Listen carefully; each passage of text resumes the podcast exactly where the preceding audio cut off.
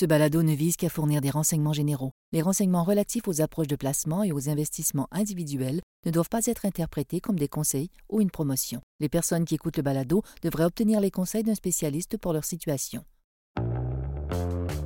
Henry Ford est largement considéré comme l'une des figures les plus innovantes et influentes de l'histoire américaine. Considéré comme le père de la fabrication moderne à la chaîne, Ford a transformé la façon dont les biens étaient produits et les a rendus plus abordables pour le commun des mortels. Mais l'impact de Henry Ford s'étend bien au-delà du domaine industriel. Son approche révolutionnaire des affaires et de la gestion a également ouvert la voie au concept moderne de la classe moyenne. L'un des aspects les plus remarquables de l'approche de Ford est sa décision de verser à ses employés un salaire décent. Ce concept-là était pratiquement inconnu au, début du 20e siècle. La plupart des travailleurs étaient mal payés et n'avaient presque pas de droits ou d'avantages. En payant ses employés suffisamment pour qu'ils puissent acheter le produit même qu'ils fabriquaient, Ford s'est non seulement assuré d'une main-d'œuvre loyale et dévouée, mais il a contribué à créer une nouvelle classe de consommateurs qui allait pouvoir se permettre d'acheter les biens qu'ils contribuaient à produire. C'est important de noter que l'industrie manufacturière continue d'être un élément crucial de l'économie et du marché boursier. De l'automobile à l'électronique, l'industrie manufacturière est responsable de la production des biens qui font tourner l'économie et qui génèrent les profits pour les investisseurs. C'est essentiel de comprendre l'histoire de l'industrie manufacturière et les contributions de visionnaires comme Henry Ford pour saisir le rôle de ce secteur-là dans notre économie moderne. Il existe de nombreuses mesures de l'industrie manufacturière et selon nous, la compréhension de l'industrie est la base de nos prévisions. Aujourd'hui, on doit voir pourquoi l'industrie manufacturière est le point de départ pour comprendre le potentiel du marché boursier. Bonjour, je m'appelle Pierre-Benoît Gauthier, vice-président adjoint à la stratégie de placement à IG Gestion de patrimoine Joignez-moi chaque semaine alors qu'on va naviguer les différentes tendances qui influencent les marchés. C'est la semaine du 1er mai et encore une fois, les marchés sont en mouvement. On pense que l'économie américaine est une économie de services. C'est vraiment le cas. Les services représentent 75% du PIB américain contre 11% pour la manufacture. Par contre, l'indice SP 500, donc les 500 plus grosses compagnies cotées en bourse aux États-Unis, est dominé par des entreprises de biens ou des entreprises liées aux biens. Par exemple, on considère Amazon comme une société de services, mais c'est une entreprise largement de logistique. En réalité, c'est un proxy manufacturier. En fin de compte, ce qu'Amazon fait, c'est expédier des marchandises. S'il n'y avait pas de marchandises fabriquées et achetées, Amazon n'aurait rien à expédier. Donc, tout au long de l'écosystème du produit, on va trouver des entreprises liées à la fabrication. Il y a des entreprises qui expédient, qui vendent, qui entretiennent des produits manufacturés. Donc, en conséquence de ça, si on veut voir euh, plus sur les perspectives de l'indice euh, américain et des indices similaires aussi, pour comprendre les revenus potentiels futurs, bien, il faut prêter attention à l'indice ou à l'industrie manufacturière. On suit plusieurs données sur l'industrie manufacturière aux États-Unis, mais notre préféré est l'indice des directeurs d'achat de l'Institute of Supply Management, qu'on appelle le, ISM.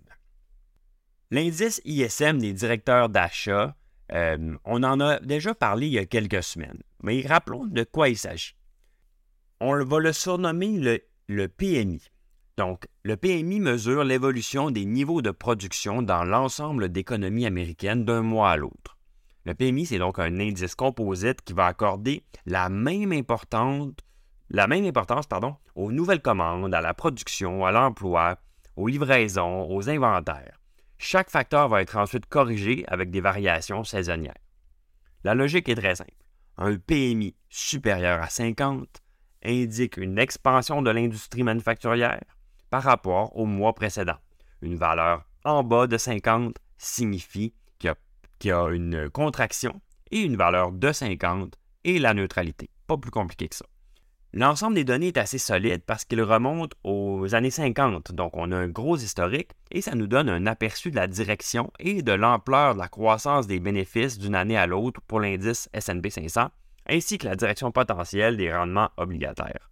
Tout d'abord, en ce qui concerne les bénéfices, on a constaté que l'indice PMI précède de six mois la croissance des bénéfices d'une année à l'autre. Donc actuellement, l'indice pour le mois d'avril est à 47,1, ce qui indique une contraction de la production manufacturière. Ça suggère donc des bénéfices par action sur 12 mois qui pourraient baisser d'environ 10% d'une année par rapport à l'autre. À notre avis, ça représente un environnement difficile pour les, actions américaines à l'aube du second semestre de 2023. C'est intéressant de noter que depuis 1950, lorsque l'indice PMI est supérieur à 62, ce qui correspond à un environnement de croissance très très fort, le rendement moyen à terme sur un an de l'indice SP 500 est de 1,3% À l'inverse, lorsque l'indice PMI est inférieur à 46, ce qui veut dire un ralentissement prononcé, le rendement de l'indice américain est de 17,3% Donc encore une fois, une preuve qu'il faut tourner la logique à l'envers quand on regarde les marchés boursiers très souvent. Si vous n'avez pas compris le dernier passage, finalement, ce que ça veut dire, c'est que lorsque l'indice manufacturier est très fort, on pourrait s'attendre à ce que les rendements soient très bons, mais historiquement, c'est l'inverse qui s'est produit. Ça signifie aussi que, tout simplement, que lorsque la croissance est très forte, on est plus proche du sommet du cycle, et que lorsque la croissance est extrêmement faible, ben, la situation peut juste s'améliorer. On n'est pas encore là, mais on approche ce niveau et on l'attend. Ce que je veux dire par là, c'est que lorsque les taux obligataires baissent, donc un PMI faible indique une baisse des taux obligataires, ça, ça provoque des bons rendements pour les obligations. Il faut encore une fois tourner sa, tête euh, à l'envers, c'est-à-dire qu'une baisse des taux va créer des bons rendements pour vos placements à revenus fixes, tandis que les hausses de taux créent des mauvais rendements euh, à court terme pour les placements à revenus fixes, comme on l'avait vu en 2022. Donc, en ce moment, un PMI en bas de 50 indique un rendement potentiellement intéressant pour les obligations dans les six prochains mois. Bien entendu, on ne va pas se fier à un seul indicateur pour prendre nos décisions en matière d'allocation d'actifs, mais parmi les indicateurs qu'on surveille, c'est vraiment celui qui est en tête de notre liste. Merci d'avoir été avec nous. J'espère que ce balado vous a intéressé. Si c'était le cas, n'hésitez pas à le partager à vos collègues et amis. À la semaine prochaine.